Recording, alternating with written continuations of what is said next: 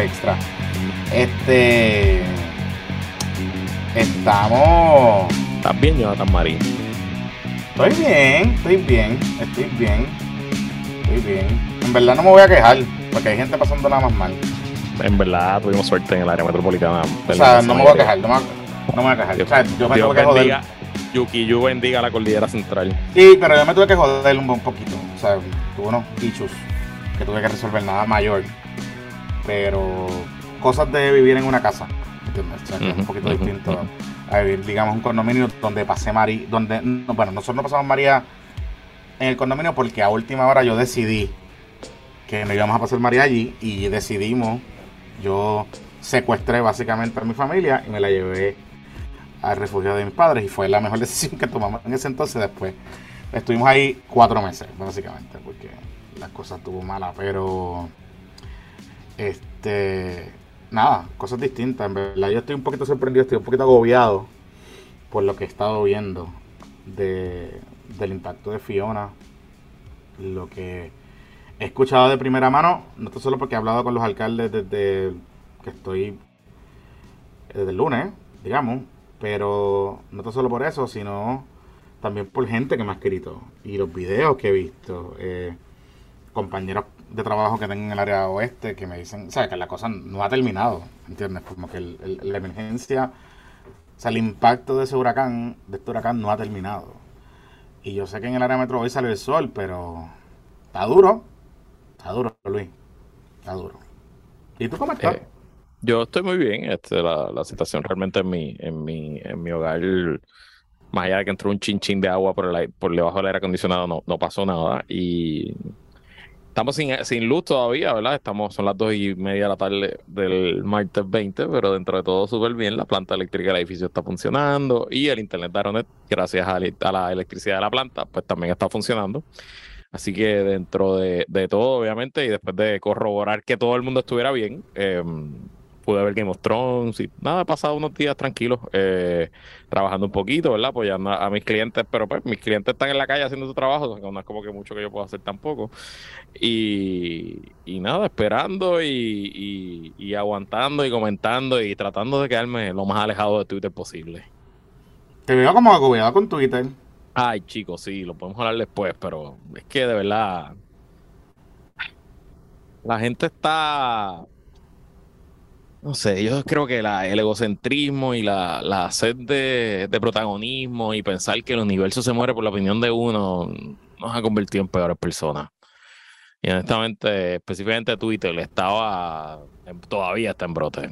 Eh, no sé, creo que estamos pasando por periodo de emergencia, todavía estamos en emergencia en algunas zonas del país y como que estar pendejeando de que si quién sufre más, que si quién sufre menos, que si me parece tan chiquito y de mal gusto que en verdad me, saca por el techo. A mí, a mí que me, lo único que me ha sorprendido, lo único que me ha sorprendido de Twitter PR, eh, yo puedo entender esa parte que tú me estás diciendo y quizás la gente lo está usando. Genuinamente hay gente que realmente pues puede estar expresando quién sufre más sufre menos y están todos en el hot take, tú sabes, y pues, pues eh, hay, unas realidades, ¿verdad? Eh, que, o sea, este huracán pasó por el sur oeste, pues claramente la gente del sur oeste debe estar pasando la peor que la gente que está en el norte, porque pues la realidad, o sea, no, no, o sea, tuvo un impacto directo más allá de, de, la lluvia, etcétera. Lo que sí me ha llamado la atención es un tanto la, el, el este dogpiling que han tratado de hacer con los medios de comunicación y la cobertura, de que no se le está prestando atención a ciertas cosas y ciertas cosas así. Y yo te puedo decir que estuve viendo televisión local, que hace tiempo no veía tanta televisión local como la vi en estos días. Eh, de hecho, saludito a Jeremy Ortiz, que es el campeón indiscutible de la cobertura. Rookie, rookie, rookie of the year la cobertura. como ancla, estuvo casi, estuve como, estuvo como 18 horas o más pegado, anclando la cobertura de Telemundo, así que este es el campeón indiscutible, que quito ese sombrero. Pero lo que te quería decir con esto es que yo no sé si es que estamos viendo porque nos estamos dejando llevar por las redes sociales. Pero lo que yo vi en esa cobertura, de todos los canales que estaban cubriendo, estuvo prestándose mucha atención a, a lo que estaba pasando en el suroeste. O sea, había personal destacado enviando material desde allá. Eh, estaban hablando con la gente. Y no es que estaban cubriendo lo que estaba pasando en el centro del pueblo. O sea, yo vi gente que estaba metida en Sabana Grande, en los montes de Sabana Grande. O sea, eh, cobertura hubo. De hecho, nos enteramos de las de las situaciones de inundaciones bien brutales en Cabo Rojo, precisamente por la cobertura de los medios de comunicación. Entonces, yo te puedo entender que la gente está diciendo que, alguien está diciendo, ah, tú sufriste menos porque vives en San Juan y, yo vivo por acá y estamos pasando la mal. Pues yo puedo entender esa parte porque es parte del, de que somos el, como dice Maceta Mendoza, ese gran balde de Pero no es una competencia. Pero no es una competencia y no es solo eso. Decir que los han ignorado eh, no es, no es cierto. O sea, no es cierto. No es cierto. O sea, Normando por la mañana, Julio por la mañana, yo también eh, el mismo Rubén, hemos todos estado hablando con alcaldes de distintos puntos de la isla fuera de la zona metropolitana. Todos, por la mañana. Eh, y con gente de los pueblos. Entonces, pues yo sé que a veces caemos en estos rabbit holes y pues Twitter, el algoritmo, pues es bastante eh, traicionero en ese sentido de que te, te crea un echo chamber más del echo chamber que tú estás. Pero hay que bajarle ello. Yo creo que al final del día, más allá de la pelea, es utilizar las herramientas que tenemos para llegar recursos y ayuda a donde tenemos que llegarla, tú sabes. Particularmente a organizaciones locales y a personas que están aquí. Como hizo el amigo Miguel Ríos, que montó un, un website que está agregando información de fundaciones que están recibiendo ayuda de donativos. Pues, pues eso es acción, ¿me entiendes? Entonces, pues, pero no sé. Mira, pero antes de seguir narrando eh, lo que está pasando, este PPP Extra trae ustedes por nuestros patroncitos pymes y arrancamos con el favorito de todos y todas, el original, la Armería Gutiérrez en Arecibo, tu armería y club de tiro patroncito. Haz los trámites para tu portación de armas o practica tu puntería en Arecibo. Búscalos en Facebook como Armería Gutiérrez o llámalo al 787-878-2995. 878-2995. Armería Gutiérrez en Arecibo, tu armería y club de tiro patroncito. Y también es presentado a ustedes por Roy Chévere, su agente de seguros e inversiones patroncito, activo desde el 2009. Roy se especializa en planificar estrategias de retiro y ahorro y también les puede ayudar en las cuestiones de identificar seguro. Así que ya si sea para abrir un plan que invertir en anualidades o para asegurarte o inclusive para hacer un plan de emergencia, para tener un fondito de emergencia para estas situaciones que están ocurriendo o que pueden volver a ocurrir, debes llamar a tu asesor financiero patroncito, Roy Chévere, al 787-209-8441. 787-209-8441. También lo puedes conseguir en Instagram como Chévere Financial. Mira que lo que es chévere. Mira. Entonces, eh, rápido también, para aprovechar que estamos en los anuncios, el sábado temprano grabamos el primer exclusivo del Patreon de los que tenemos prometido. Obviamente el schedule se nos ha ido un poco al carajo con estos días, eh, pero debemos seguir continuando y grabando. Todavía no lo he publicado porque en verdad no me ha dado tiempo a, editarlo, pero en mi plan es subirlo mi colegio jueves y eh, seguiremos por ahí. Así que ya saben, si te quieres unir a la mejor comunidad del Internet Boricua, patreon.com, diagonal puestos para el problema. Sí, este, y ya tenemos, de hecho, tenemos dos que están en, fila para salir. Así que ya seguimos, seguimos con el calendario y seguimos con cumpliendo. Mira, y voy a eh, tratar, estoy hablando con un pana que es consultor político en Brasil, que ha sido, esta vez no está trabajando para ver si podemos hacer algo antes de las elecciones de Brasil. Eh, y también estoy hablando con una psicóloga que es entrenadora personal, a ver si también podemos hacer un episodio como de eh, salud mental, ejercicio, etcétera, etcétera. por ahí vamos, por ahí vamos, viene para la cosa. Bueno, mira, este. Luis, eh, ¿Por dónde quieres empezar? Porque es que hay bueno, Hablemos en general de lo que fue Fiona. Eh, Fiona fue una tormenta que se convirtió en huracán ahora de eh, hacer entrar el ojo en Puerto Rico, específicamente entre Lajas y Cabo Rojo. La ruta eh, pues la pasó por esa, esa punta más suroeste de Puerto Rico. Eh, entró como un huracán categoría 1. Y eh, aunque los, vientos sí hicieron daño, sobre todo en la ladera sur de la cordillera central y sobre todo en el suroeste, realmente lo que ha sido es un evento de lluvia, ¿no? Y, estuvo cabrón porque todo el mundo lo esperaba el sábado y, y se puso mucho más lento, se puso, se puso hasta medio estacionario y no vino a azotar y a sentirse con fuerza el domingo. En el área metropolitana yo por lo menos los peores vientos los sentí como de 2 a, a 4 o 5 de la tarde. Eh, en el oeste se estuvieron sintiendo vientos huracanados hasta pasada la medianoche.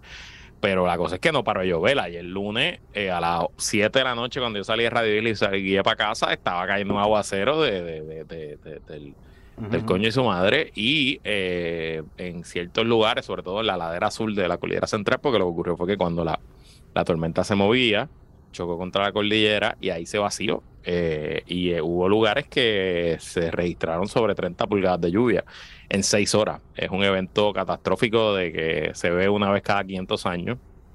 Lo que había puesto este hombre, Daniel Colón, el, presidente de lo que era la coalición científica, eh, déjame buscar aquí el tweet, él puso que sobre Puerto Rico cayeron nada más y nada menos 1.2 trillones, trillones con T de tienda, galones de agua. 1.2 trillones en un espacio de 24 eh, o 30 horas. Eh, y en algunas áreas es donde usted ha visto los daños, Salinas, Ponce, eh, Laja, Cabo Rojo, llovió más que María, sustancialmente más que María en menos tiempo. Así que, ¿verdad? Eso, eso explica mucho del problema y también eso explica el problema de eh, el agua. Porque no hay agua en casi todo Puerto Rico? No es necesariamente porque no estén funcionando las plantas de acueducto, es que eh, la cantidad de agua que bajó, pues obviamente es agua turbia, sucia por, toda la, por todas las cuencas y eso es lo que va a las plantas de tratamiento de la autoridad de acueductos y pues no había capacidad para manejar toda esa agua. Eh, y así que interesante, ¿no? Porque un poco darle la perspectiva de que desde la perspectiva que no fue tan destructivo como María, porque no fue categoría 5, pero hizo un daño cabrón. Y entender ¿no? que el riesgo es, distinto según el huracán, según el fenómeno, y por eso es que, hay que estar preparado para todo. Sí, y una de las cosas importantes que, que quizás diferente, distinto, hemos visto distinto a, a, esta emergencia es el tema de las cuencas hidrográficas, ¿verdad? Que pues uno siempre piensa en el río y en el lago, pero pues los ríos y los lagos tienen unos afluentes que son los que les llevan agua a los ríos y los lagos, que son los que, digamos, discurren por distintos pueblos, etcétera. Y desde hace años, años, yo vengo escuchando, particularmente cuando el tema de las sequías y, y la situación de los sedimentos en los embalses, etcétera, de que Puerto Rico tiene un problema de que no está manteniendo bien las cuencas hidrográficas, o sea, las áreas que rodean las, eh, los ríos y los lagos y todas esas cosas. ¿Qué pasa? Porque en algunas áreas se ha desforestado esas zonas y pues no los árboles, que son la principal fuente de barrera para proteger esas áreas, no están disponibles, o sea, o no están. Y pues llega material de las escorrentías, de gente que está cabrona le echa tira basura, neveras y todas esas cosas, llegan a los cuerpos de agua y eso se va acumulando con el tiempo. Cuando ocurren situaciones como las que hemos visto en estos últimos días, pues, pues lo que vemos es un chorre de basura, ¿verdad? De, bajando por los, por los ríos. Eh, además de escombro vegetativo, material vegetativo, que es normal, porque pues llovió, hay viento, etcétera. Los alcaldes, al parecer, han tratado, algunos de ellos, de que esas cuencas comenzarlas a limpiar o a mantener por lo menos las áreas rodeadas al río, pero que aparentemente, y no sé cuál es el detalle específicamente, porque lo hablé por encimita con el alcalde de Villalba, Luis Javier Hernández, y él tenía problemas de comunicación. Aparentemente los alcaldes están teniendo problemas con recibir autorizaciones de los cuerpos de ingenieros, del cuerpo de ingenieros de, de Estados Unidos, para llevar a cabo operaciones de limpieza en las cuencas y mantener las cuencas pues limpia, disponible. Yo no sé si es por una cuestión del papeleo, yo no sé si es por una cuestión de que hay un poquito de esta cosa de, de los Federico versus los alcaldes y la, la, tensión que siempre hay natural eh, para estas cosas. Pero está bien cabrón, porque él mismo decía, yo por mis cojones limpié algunas de las cuencas de mis ríos y las cosas porque tenía el equipo y lo hice. Y en gran parte, es lo que él dice, en gran parte yo pude salvar alguno que otro puente que se me... ¿Sabes? Que los puentes de ellos, que se crecieron los ríos, no se fueron en volanda o no se afectaron estructuralmente, porque el agua, aunque creció, aunque subió un montón, pues no subió a niveles como vieron como se vieron en otros pueblos.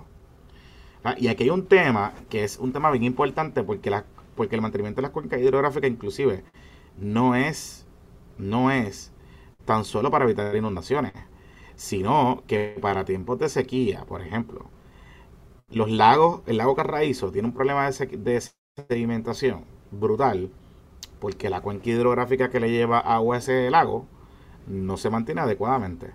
Y ahí es una responsabilidad de la autoridad de acueducto y alcantarillado. Pero replica eso por todo el país. Ahora mismo, por ejemplo, la mayoría de los problemas que estamos teniendo de agua potable, si es por problemas de servicio de energía eléctrica en las plantas de bombeo, pero hay fotos ya a, través de la Acabas de compartir una hace, seis minutos que compartiste. Exacto. De, una de las tomas de agua de algunas plantas de filtro que están llenas de sedimento y de porquería y de basura y de material vegetativo. Así que por más que tú energices la planta de filtro, pues la toma de agua, que la mayoría en Puerto Rico son tomas de río o tomas de lagos, pues tenemos un problema porque las plantas de filtro o no pueden procesar o algunas de ellas, las que puedan coger agua, van a tener que tener, eh, van a tener que procesar un agua eh, mucho más difícil porque tiene demasiada turbidez. Y eso pues conlleva unos procesos adicionales. les menciono todo esto porque hay cosas que quizás hace cinco años de María, yo sé que estamos concentrados en la reconstrucción, ¿verdad? Y en proyectos puntuales, etcétera. Pero hay muchas cosas que Puerto Rico lleva años sin tocar. O sea, años sin atender. No olvidemos las inundaciones históricas que hubo en Mayagüez, cuando estaba Guillito, hace dos años atrás.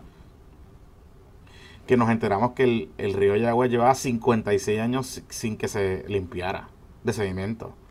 Y tuvo que venir la Guardia Nacional en una operación que no le toca a ellos, porque son Guardia Nacional, meter este maquinaria y limpiar todo ese río. Después que se inundó bien cabrón, ¿te acuerdas aquella vez que unas lluvias que hubo en Mayagüez que se inundaron unas comunidades que nunca se habían inundado?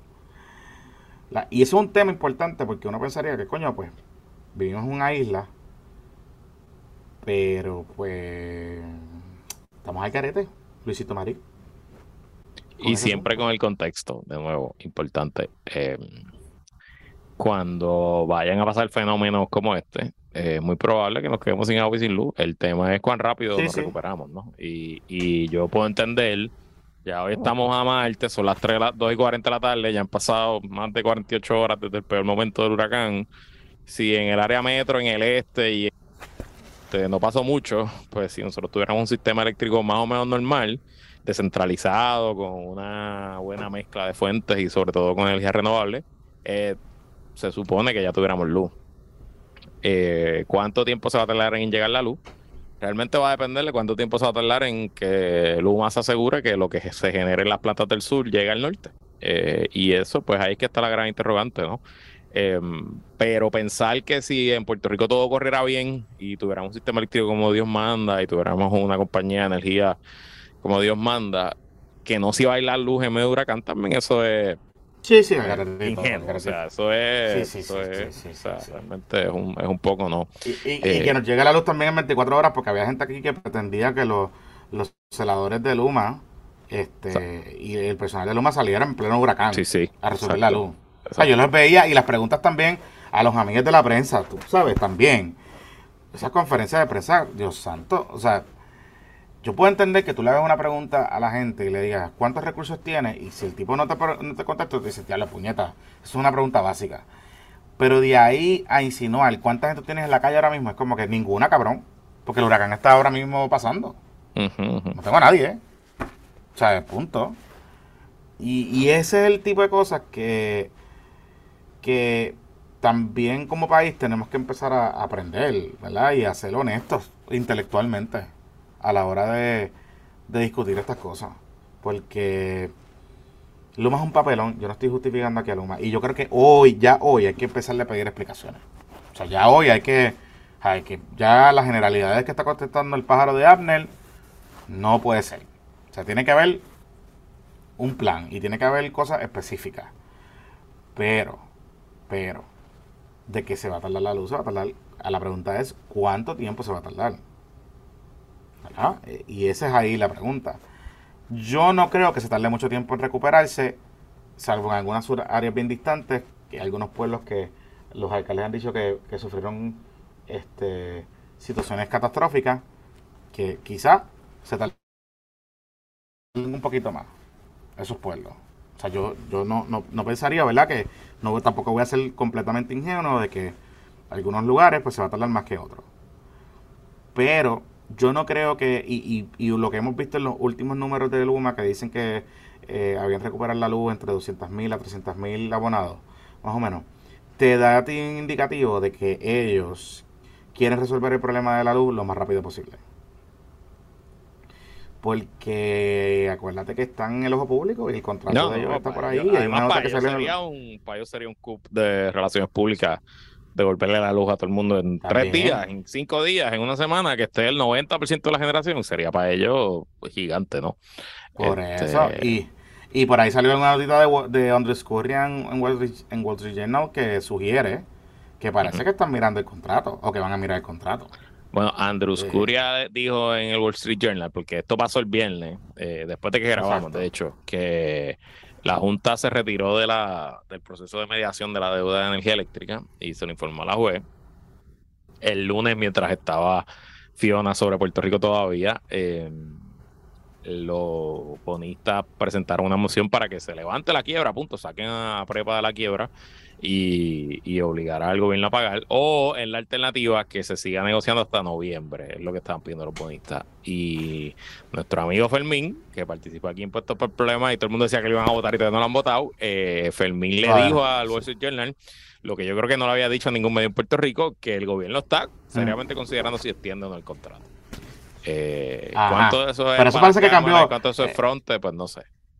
Por eso, pero eso cambió en estos días, porque parece que están aprovechando la coyuntura de la... Acuérdate que coincide mucho con lo que estaban diciendo los...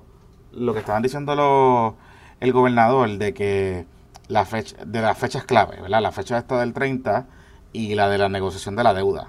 So, quizás parece que cambió la cosa ahí están aprovechando la coyuntura. Y, y Fermín parece que está poniéndose un poquito más agresivo. Who knows? Digo, eso también le puede comprar el tiempo a él. A nivel, ¿sabes? Del funcionario. Porque lo que me dicen es que básicamente le están diciendo a él, flaco, tienes que resolver ese problema tú. Eso es tuyo ahí. Así que, está interesante. Está interesante la movida. Pero lo que sí me dicen es que los muchachos han estado radicando emociones por ahí para abajo en estos últimos días. Los bonistas, en el docket. Y si esto se Y la Junta no ha dado explicaciones, ¿verdad? La Junta se ha aprovechado como que aprovechando la tormenta del huracán y están en la pichadera. Habían pedido como unas extensiones, pero creo que la jueza le dijo talks and prayers y se las denegó. Tenían que cumplir con, con, el periodo para contestar las mociones. Y pues la cosa está complicada. O sea, la cosa está complicada. O sea, las implicaciones. Ok, vamos, vamos a entender esto así, sencillo. Las implicaciones de que se levante y de que saquen a prepa del proceso de promesa es que los bonistas de prepa con el Master Agreement y con los acuerdos de la, de la deuda allí tienen derecho de exigir un montón de cosas. Desde que vendan los assets de la compañía hasta poner un administrador, hasta subir la tarifa para cobrar la deuda. Correcto pueden hacer un montón de cosas. O sea, tienen un montón de cosas. Si entonces fuera por un proceso de cobro de deuda pelado, sato, pueden pedir todas esas cosas y más. Y recuerden que, los que la deuda de los bonos de la Autoridad de Energía Eléctrica están garantizados contra revenue, o sea, contra ingresos. Así que la autoridad genera ingresos. Poco, poco o mucho, pero lo genera. Que son los ingresos de la tarifa que todo el mundo paga. Así que Está complicado, Luis. Está complicado. Está complicadito. Y a Luma también le conviene que esto se resuelva rápido, porque parte de lo que puede pedirle a esta gente es decir, no, no, no, nosotros no queremos a Luma, que, no queremos a Luma, queremos a X compañía. Y los puede sacar. Y mira, eh, más allá de lo que esté pasando en el hoy de ese caso, eh, es importante reflexionar a cinco años del huracán María y a 72 horas del paso del más reciente huracán por Puerto Rico. Que si el sistema eléctrico está como está cinco años después del huracán, es verdad, antes de, antes de promesa, es culpa nuestra. Es verdad. Pero después de promesa, y que no se hayan gastado los 11 mil millones de dólares, que nos hayan puesto las cortapisas, que no se haya podido cambiar el sistema, es culpa de muchos jugadores.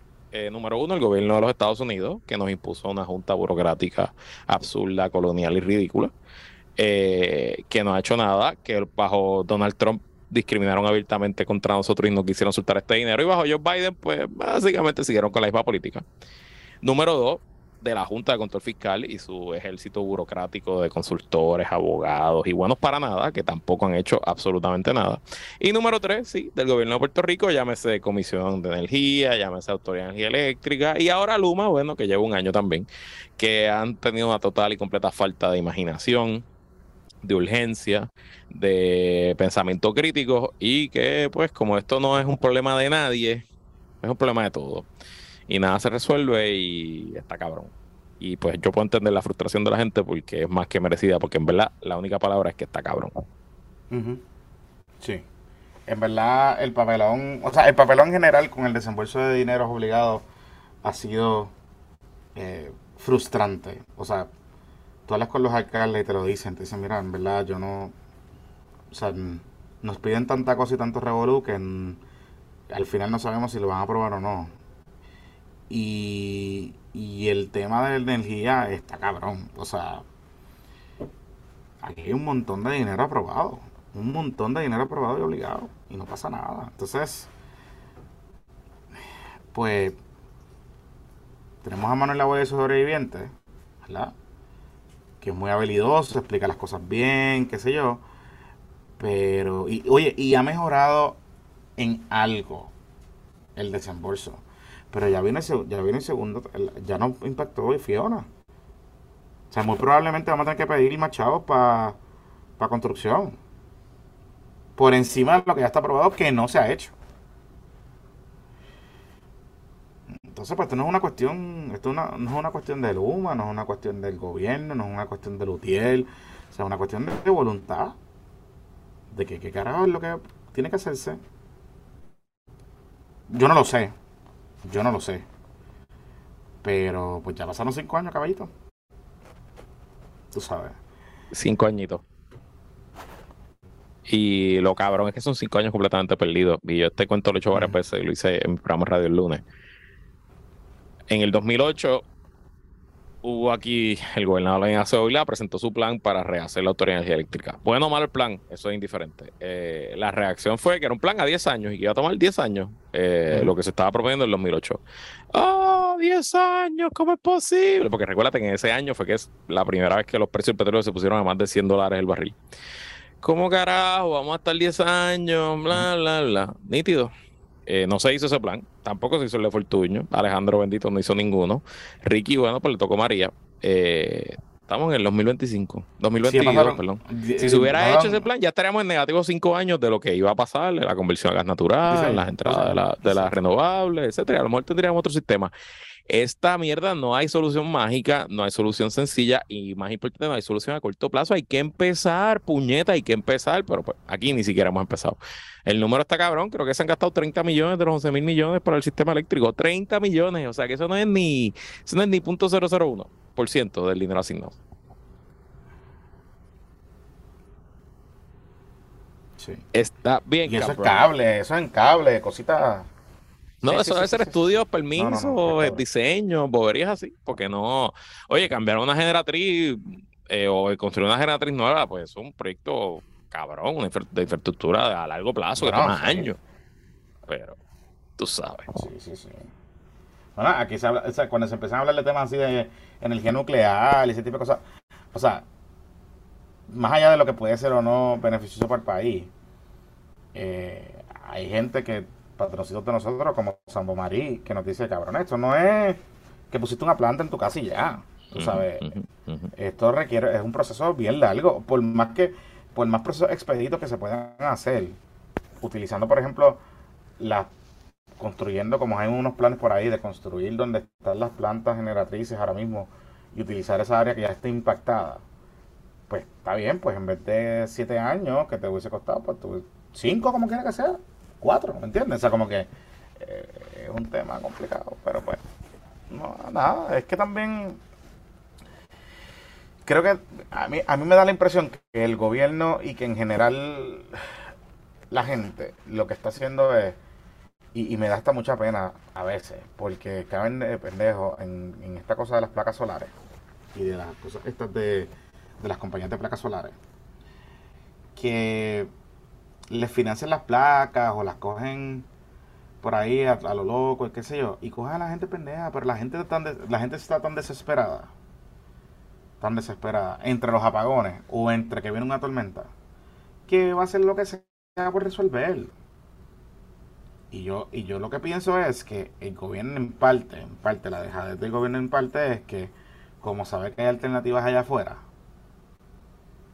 que muy probablemente, que, que realmente estás privatizando el problema, porque, o sea, para todos los efectos prácticos que tú montes unas placas con batería en tu casa, privatizaste tu, tu energía. O sea, la privatizaste, tú estás privatizando. En vez de pagarle a un tercero, o sea, a una entidad, un, tú tienes tu, tu cosa privada. Pues eso es una privatización. Y es una privatización por dejadez. Por dejadez, porque no hay un servicio eficiente, porque no hay un servicio económico, y todo ese tipo de cosas. Así que está complicado. Está complicado, Luis. Está complicado. Em, y qué suerte tuvo Luma y Puerto Rico también. Que esto fue lo que fue y no lo que pudo haber sido y que no fue un María, porque esto llega a ser otro María y olvídate, papá, que estamos sin luz hasta el 2025. Porque si todo, todo, está peor, ese es el problema, ¿no? Y, y, hay, hay ciertas cosas que, que, quizás están mejor, hay ciertos proyectos que ya están complicados, pero en, en lo que es energía, todo está peor. Sí, sí, sí. Y y mm, eso provoca otros problemas como el agua potable, que la autoridad de Augusto Encantarillado está con problemas bien cabrón por esta situación. O sea, la gente está sin agua por problemas con, con el servicio energético. Y no se han podido adelantar también unos proyectos puntuales de residencia energética que la autoridad de Augusto Encantarillado había estado trabajando porque se han atrasado por distintas razones. A eso le añado que las telecomunicaciones, que de hecho no han sido tan papelón como otras veces. O sea, yo sé que hay gente que va a decir, salgan de esos walk-ups en el área metro para que vean. Está bien, yo en verdad, ok, chévere. Pero en términos generales, en términos generales, no hubo un blackout de, de telecomunicaciones como después de María. Hay, hay problemas hay falta de disponibilidad de servicio. Quizás está más lento, ¿verdad? Quizás en algunas áreas de teléfono móvil, porque llevan días en plantas eléctricas, a lo mejor las facilidades no están habilitadas completamente. Pero en términos generales, y te lo dice, y yo no lo estoy inventando yo, yo hablé con alcaldes de Jayuya, Comerío, Villalba, todos y cada uno de ellos me han dicho, Gracias a Dios que las comunicaciones no fallaron, porque hemos podido ser más eficientes en identificar problemas y resolver rápido. Estas han sido sus palabras. Ah, yo sé que en el, en el tuiteo y la cosa uno se va en el... Y, es cierto, no es que ha sido perfecto, porque yo no estoy diciendo que se ganaron 100%, pero las mismas métricas de observadores internacionales de, de tráfico de Internet, lo que dice es que una reducción de 50%. No fue cero como pasó en María. O sea, cero el país se desconectó. Literalmente. O sea, literalmente. Aquí los, hasta los canales de televisión pudieron estar transmitiendo porque todas esas señales se salían por internet. O sea, todos esos remotos y esos en vivos que salían de por allá de, las cínsulas de donde estaban los, los reporteros, eso era por internet. De hecho, sí, parte de lo, ah, peor de María fue ese silence, ese radio silence que, que tuvimos todos por un par de días sin saber nada de nadie. O sea, olvídate, no sabía lo que estaba pasando. Si estabas en el aerometro, sabía lo que estaba pasando en Cagua. Y si estabas en Cabo Rojo, bueno, yo, yo, yo recuerdo mi, mi socio, que su familia es de Cabo Rojo, ellos se pudieron enterar que estaban vivos porque la hermana de Texas llamó a la estación de radio Cabo Rojo y la estación de radio Cabo Rojo dijo, por favor, fulana mengana, pasen por aquí para comunicarse con su hija y le cayeron, los papás le cayeron a la estación de radio y, hablaron con ellos a una semana. O sea, obviamente no, es comparable.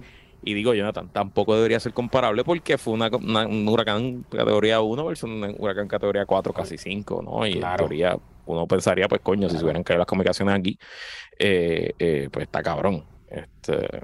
O sea, mi familia, la familia de, de, mi esposa, su hermano y los abuelos de mi sobrino son de San Germán y de Cabo Rojo, viven por allá. Eh, y yo recuerdo que después María, nosotros subimos de ellos porque ellos vinieron, o sea, ellos aparecieron de la nada, sí, vinieron como pudieron para Bayamón. se conectaron en algún momento dado en algunos de los lugares que veían que hay gente alrededor, alrededor de las señales, de las torres de señales de los expresos, nos llamaron y así fue que pudimos saber de ellos. Y fueron como cuatro o cinco días después. Ah, nosotros sabíamos que estaban relativamente bien, pero fueron cuatro, cinco seis días después. ¿Sabes? Y, por eso te digo, o sea, ahora, que esto yo le hablaba con compañeros de trabajo esta mañana. Si llega a haber sido otra María, yo no sé. Yo no sé. O sea, yo honestamente, yo no creo que la infraestructura del país está lista para aguantar un huracán tipo categoría 3, categoría 4. O sea, no estamos listos. No, no lo está. Con lo que vimos en este, en este sistema. No, estamos no lo está, no lo está. Claro que no. Tú sabes. Está. Y está, y está fuerte. Y estoy bien cagado. Eso es lo más que me caga porque estamos en medio de la temporada de huracanes, lo que vimos de este sistema es que se hizo como María, María hizo lo mismo, María se fortaleció así de la nada, de un día para otro. Y eso fue lo que pasó aquí. Que fue totalmente huracán cerca de nosotros.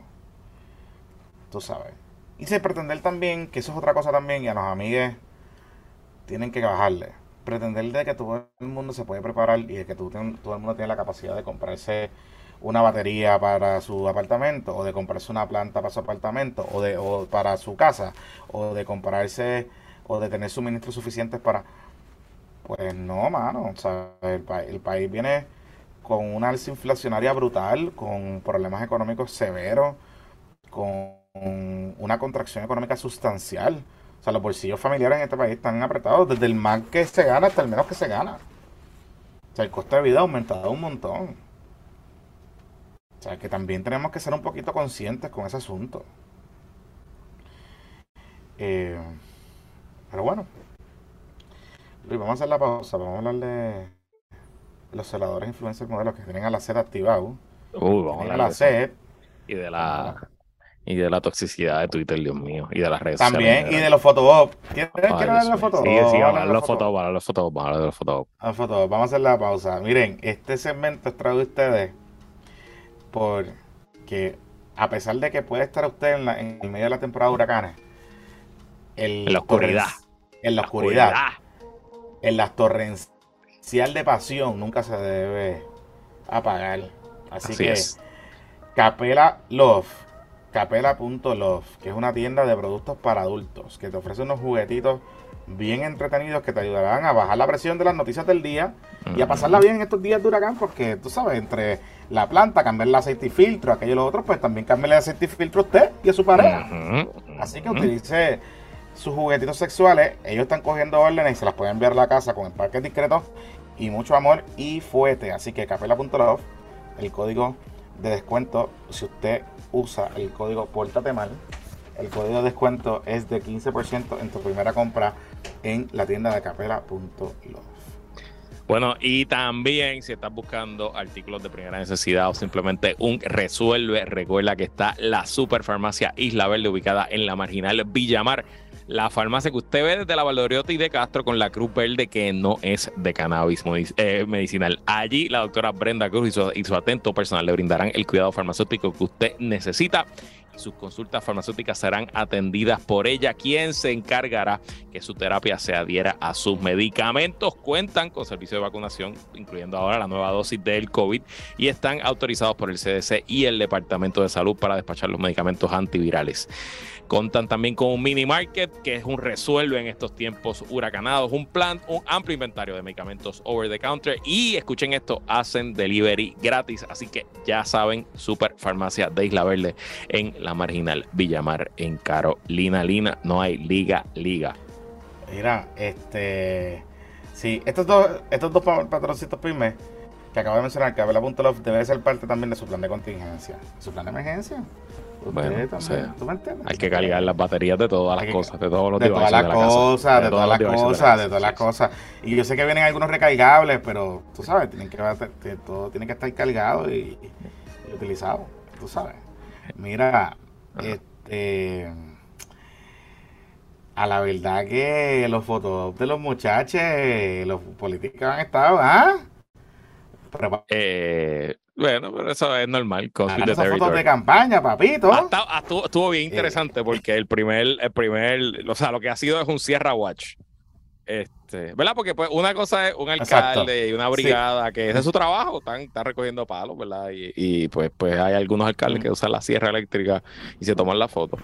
Eh, pero el primero que causó conmoción fue el lunes temprano, eh, Tatito Hernández, que después de pelear con Bad Bunny el sábado, la gente se olvidó de eso. Eh, este, pues el lunes temprano tiró un tweet, servicio directo a los constituyentes. papelones, tuvo, Este, dijo servicio, servicio directo a los constituyentes y estaba por ahí en su distrito con una sierra eléctrica picando unos palos caídos en, alguna carretera. Tengo que decir lo siguiente, tengo que decir lo siguiente, este, Luis. Yo he hablado con Tatito en otros huracanes y en otras emergencias. Y antes de ser presidente de la Cámara. Y parte de lo que él hace allá en Dorado y, el otro pueblo donde Baja, Ajá, es que él se va con un corillo, que ellos siempre están ready. Ellos se van con unos corillos de por allí y se van en unos jeeps y unas cosas. A ellos les encanta esa pendeja. Y tienen sierras y no sé qué carajo. Lo sé porque en otras emergencias ha pasado. Él es presidente de la Cámara, pero él es representante de ese distrito. O sea, si a alguien le toca a esos pueblos, pues ve a él. Sí, sí, sí, sí. O sea, no deja de ser oportunismo y foto o, ¿verdad? Sierra Watch, pero contexto, ¿verdad? Para que la gente lo sepa, yo sí sé que él lo hace. Que él lo hace. O sea, que eso es algo que él le encanta hacer. Este... Entonces, ese, déjame buscar ese tweet, ¿cómo va ahora mismo? Ese tweet, olvídate, el, el ratio estaba cabrón. Eh, ah, bueno, no, espérate, pero eso fue el lunes pero antes que se me olvide, el papelón del día del huracán, por mucho, por mucho, fue Jennifer González con las inundaciones de Calle. Nene, eh, sí, con lo de Calle, con lo de Calle. Dios mío, está cabrón. Con lo de Calle. Llegó, típica. ¿verdad? Había una foto bien impresionante de una casa solitaria en Calle rodeada de agua en un área que se desbordó un río. Yo no desconozco qué sectores en Calle, no sé si Aldwin está aquí en el chat que nos puede decir, eh, pero era realmente impresionante y pues hubo un rescate eh, de unos vecinos, ¿no? Eh, básicamente literal en un dinghy, agarrados de una, de una soga y encomendándose a Dios, se tiraron, salvaron a la familia. Pero Jennifer había puesto un tweet como que me comuniqué con la Guardia Nacional y gracias a nuestra comunicación la Guardia Nacional salvó a esta familia. Y entonces, pues, después todo el mundo barrió el piso con, con Jennifer porque resulta que fueron los vecinos los que lo hicieron. Eh, que después, después Jennifer tuvo que recoger vela y decir, hablé con el general, ¿cómo se llama? El jefe de la Guardia Nacional. Reyes, general Reyes. Me, dijo que sí, aunque yo se lo dije, pues ya había, ya los vecinos habían resuelto felicitar a los vecinos. Mira, eh, este, esa casa, esa casa de una patrón, eh, familiar de un patroncito. Sí. Aquí, nuestra secretaria de actos del malandreo. Ok. dice aquí que, que sí que eh, ¿En qué barrio es? Déjame preguntarle en qué. Ah, Villa de San José en Calle. Villa de San José en Calle. Villa de San José en Calle. Así que, ay, qué fuerte. También vi un... Sé que enviarle algunas cositas porque sé que han perdido las cosas, tú sabes. También vi un comentario en Twitter que, que, parte, que ese sector nunca se había inundado y que la un poco la culpa podía ser de una pared que construyeron los de la iglesia de la carpa allá en Calle. Ah, la iglesia la esa iglesia de la carpa, diablo, sí. Después fuera del aire les puedo contar eh, un par de secretitos de esa iglesia. Pues, no sé, no, lo leí un billetal. eso es como un refugio, eso, eso es como un Es un refugio, un, doomsday refugio. Sí, porque el profeta, el profeta de esa iglesia, el profeta de esa iglesia tuvo una visión de que el mundo se va a acabar y que el único lugar del planeta que va a sobrevivir es Calle Correcto.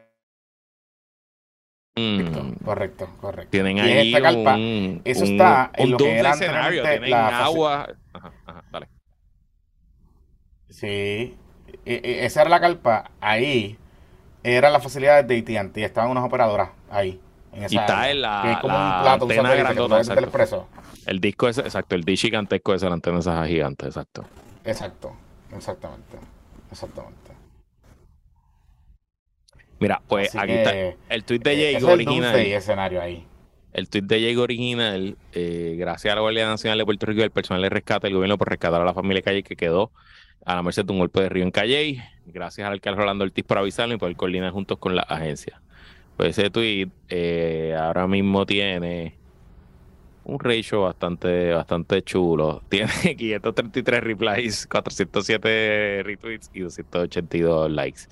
Y el de Tatito, con su sierra, servicio directo a las comodidades, tiene 267 retweets y 275 replies. Así que están los dos bastante, bastante virados. Pero entonces después seguimos viendo los photops. Eh, Tatito, eh, Tatito no, Nalmito, con su fatiga de militar. Ese está brutal. Eh, ese, ese, es súper Nalmito, ese es el general Nalmito, que no es la primera vez que usa la fatiga militar. General Nalmito. Sí, sí, sí. Este, en su zona salina, sobre todo, de los pueblos más, más afectados en todo Puerto Rico, eh, con unos deportes de río bien, bien impresionantes. Y ahí sí también que el agua estuvo hasta el lunes en la tarde, este, porque ahí no, no paró de llover y es de la zona también que estuvieron en el evento de eh, en el evento de 500 años. Em, entonces, nuestro patroncito favorito de muchos y muchas de ustedes, Manuelito, Manuelito de la Paz, que no es lo mismo que Manuel Natal, estuvo por ahí por Caneja, cerca de casa de mi mamá. Eh, Manuel, Calderón Cerame, exacto. También eh, tuvo con Sierra Eléctrica y subió cuatro fotos, cuatro fotos, cuatro fotos. Y después, yo no lo había visto, lo vi porque lo subió Jordi Navarro. Eh, Manuelito Natal también se vio, se le vio por los campos de San Juan, especialmente en Caimito. Con, una, mini sierra, con una sierra, con una sierra tamaño de los Molina. Sí, con una sierra de los Molina, sí. Una sierra de medio una corta, pero, pero estaba por allí y, estaba con pantaloncitos entallados, este jaquecitos caros, gorritas, se veía, se veía pro, vamos al mambo. Se veía bien, se veía bien. Se veía para el foto. Igual que Calderón Cerame. ¿Está bien? Digo, o sea, vamos, es foto pero está bien que ayuden también a las comunidades. Están haciendo algo, ¿me entiendes? Eso, puñeta, o sea, como... o sea, lo, cierto es que pues si se quedaran en la casa y no hicieran nada, no deja de ser foto, Corillo. No lo deja de ser. Por eso. Y si se quedaran en la casa, no hacen nada. Exacto. Tampoco nadie se va a acordar de ellos, ¿me entiendes? Nadie le va a decir, no hiciste nada. O sea, pues lo están haciendo. Eh, ¿Les sale del corazón salir a la calle a ayudar? Yo creo que sí, yo creo que le sale del corazón, pero se tomaron la foto, pues no sé si es necesario tomarse la foto. Y de nuevo, si tú eres el alcalde que te toca, porque este es tu trabajo y tienes que documentar. Sí, o sea, salieron de la calle a ayudar, pero salieron. Eh, ajá, ajá. O sea, si saliste a la calle porque te salió el corazón, que no lo dudo de ninguno de los dos. No lo dudo, no lo dudo. ¿Por qué saliste con un fotógrafo? O que alguien te tira la foto. ¿Me sigue? O sea, digo, a menos que es que hayan recogido, no sé, ¿verdad? Que hayan recogido donativos y que querían documentar que utilizaron la ayuda que le dieron para ayudar a la gente. Que eso es totalmente válido y totalmente entendible. Pero, tú sabes. Oye, ¿tú sabes quién estaba hablando a Huira, Luis? ¿Quién? Que se le dio, se le dio a Yulín, a la comandante Yulín. Sea, Dios, sí, por favor. La primera, o sea, se va a la luz en todo Puerto Rico y ya, ya está hablando, empieza el ciclo de la muerte y a dar entrevistas. De verdad que esta señora se tiene que recoger. Sí, sí, pero fue a CNN, tuvo su rondita en CNN y todas esas cosas. Yo, mira, esta. Porque, porque Yulín no está en Puerto Rico, que yo sepa. No, ella debe estar en pleno semestre, así que tiene que estar dando clase allá. Por eso, por eso, por eso. Por eso, por eso te digo. Por eso te digo. Y por ahí empezaron también las organizaciones de afuera a pedir chavito Ah, las fundaciones, la ONG a pedir chavito Este, déjese llevar por la lista de Miguel Ríos, que son organizaciones locales. El website ya están activas aquí en Puerto Rico. prneeds.cash, prneeds.cash. Ahí está una listita buena que hizo el amigo Miguel Río con organizaciones que vale la pena que usted done y también que le puede pasar a sus amigos y amigas, compañeros y compañeres en la diáspora o en el trabajo, gente que simplemente le pregunta cómo pueden ayudar a Puerto Rico, pues ahí hay una lista sencilla curada por la comunidad prneeds.cash. Eh, entonces, a lo que quería llegar, a, lo que quería llegar las agendas políticas de parte y parte. Sí, sí, sí. A mí hablando, hablando de foto, no sé si vas para eso, pero Ajá. barrieron el piso con las influencers. Por eso, por eso. E, esa era una de las cosas que me, me, me vuela, me vuela la cabeza. Pero, pero en general. Y yo creo en parte, pues, como, como las comunicaciones aguantaron en casi todo el país, pues la gente estaba pegada a Twitter y yo lo entiendo. Estábamos todos ansiosos, todos nerviosos, el PTS estaba en high. A lo mejor usted no quiere estar escuchando radio AM, pues Twitter es una manera de, bregar y eso está bien. Y yo, pues, yo entiendo, oye, yo soy un tuitero adicto. Yo, o sea, yo no, yo vengo, hablo, hablo desde el conocimiento, desde la adicción. Eh, pero todavía están cayendo aquí pulgadas y pulgadas de lluvia, todavía estamos con vientos de 90 millas por hora azotando el país, todavía no se sabe ni siquiera la magnitud de los daños.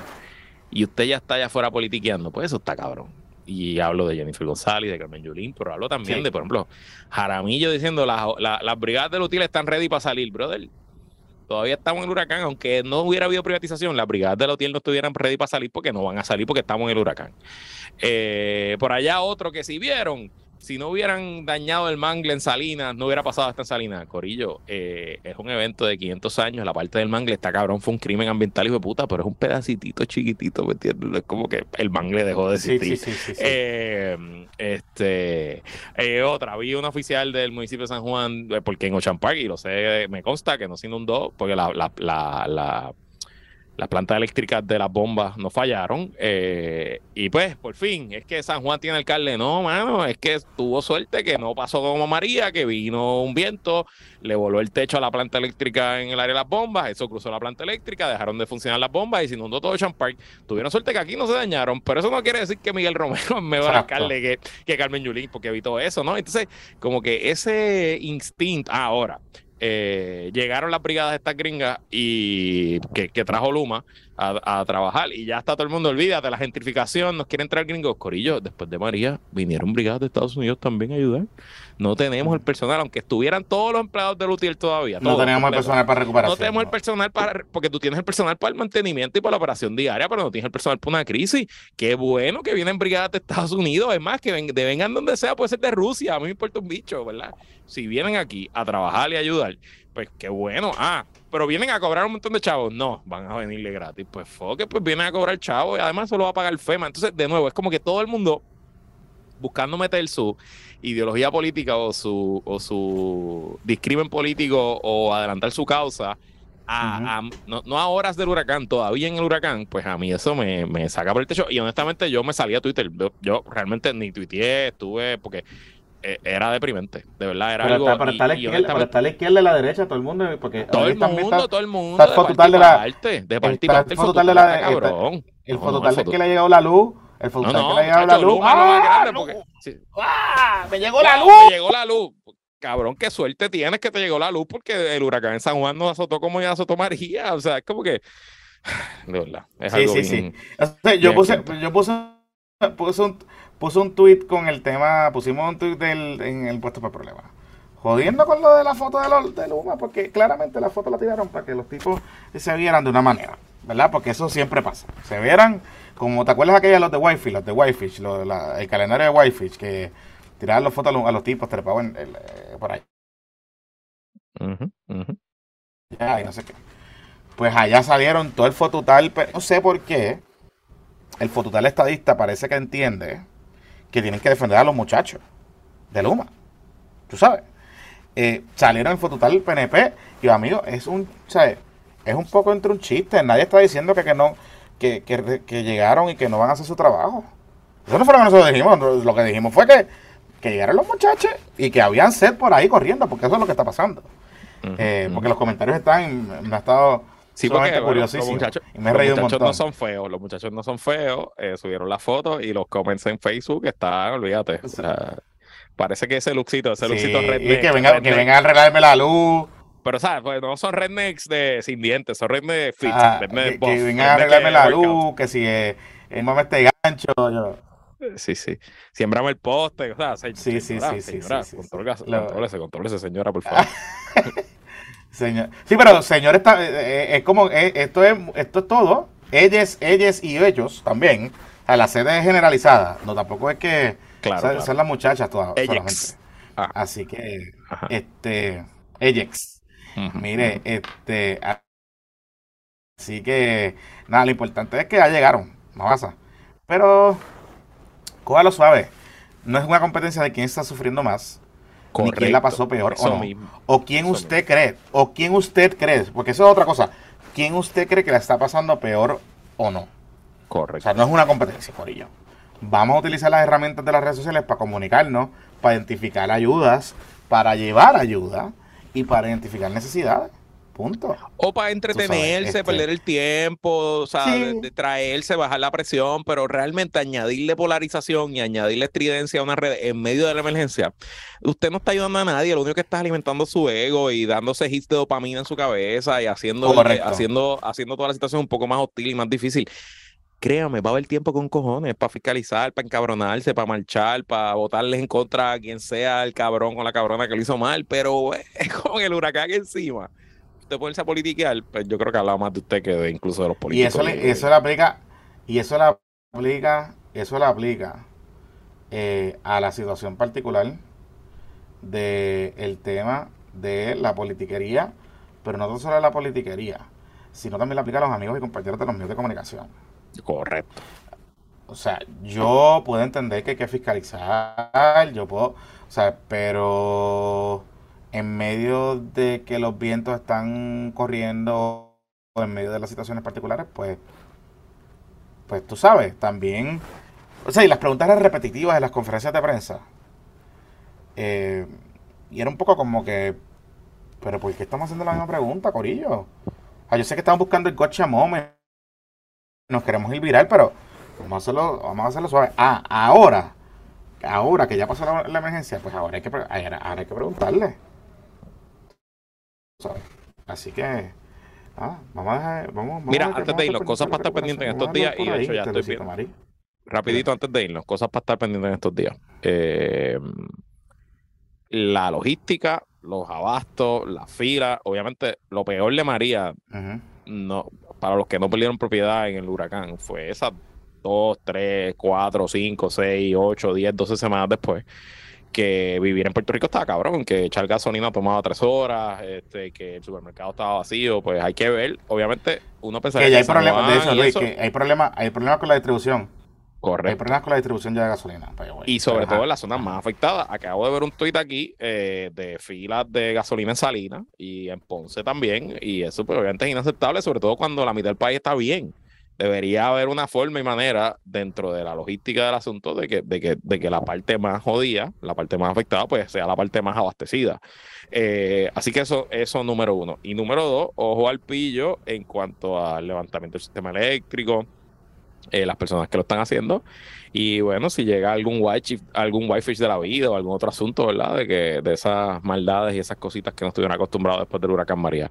Ahora es el momento de esa fiscalización y estar pendiente. Y bueno, pues aquí estaremos tú y en nuestro espacio en los medios y, y cualquier información que usted tenga, que vea, que esté pasando, pues nos puede tirar a mí, a Jonathan o a nuestras cuentas en las redes sociales y lo atendemos, lo miramos y si ahí vale la pena darle para adelante, le damos para adelante. Sí, y de hecho yo por la mañana hoy, eh, eh, llevo varios días, lo estoy haciendo. Estoy transmitiendo mi, me creo así como Rocha Today, básicamente. Estoy transmitiendo por la mañana mi espacio por eh, Twitter Spaces, ¿verdad? Y parte de la dinámica que estoy haciendo es un poco en estos días enfocada en el update, ¿verdad? De cómo está la situación en el país, dónde ayudar, cómo ayudar. así que parte de la dinámica no es que solamente se escuche mi programa, es que si usted quiere participar, eh, y sé que hay gente que a lo mejor no puede conectarse o lo que sea, pero si usted quiere, participar o quiere traer alguna preocupación o alguna pregunta, me pida el micrófono y yo lo pongo al aire. Claro, por favor no hable malo. Pues pero, me puede decir cosas, puede insultar, pero pero trate de, ¿verdad? Y, lo podemos utilizar, la, idea es esa, tener una dinámica un poco de, de, dialogar sobre, sobre lo que está pasando y que sirva también de, de una comunicación, ¿verdad? Un diálogo eh, de, de, la situación del país, también, también para uno relajarse un poco en el sentido de, de servir de compañía, que es lo que mucha gente está buscando, compañía en estos días. Así que, nada, que la fuerza la acompañe, pues muchachos, se me cuidan. Bye.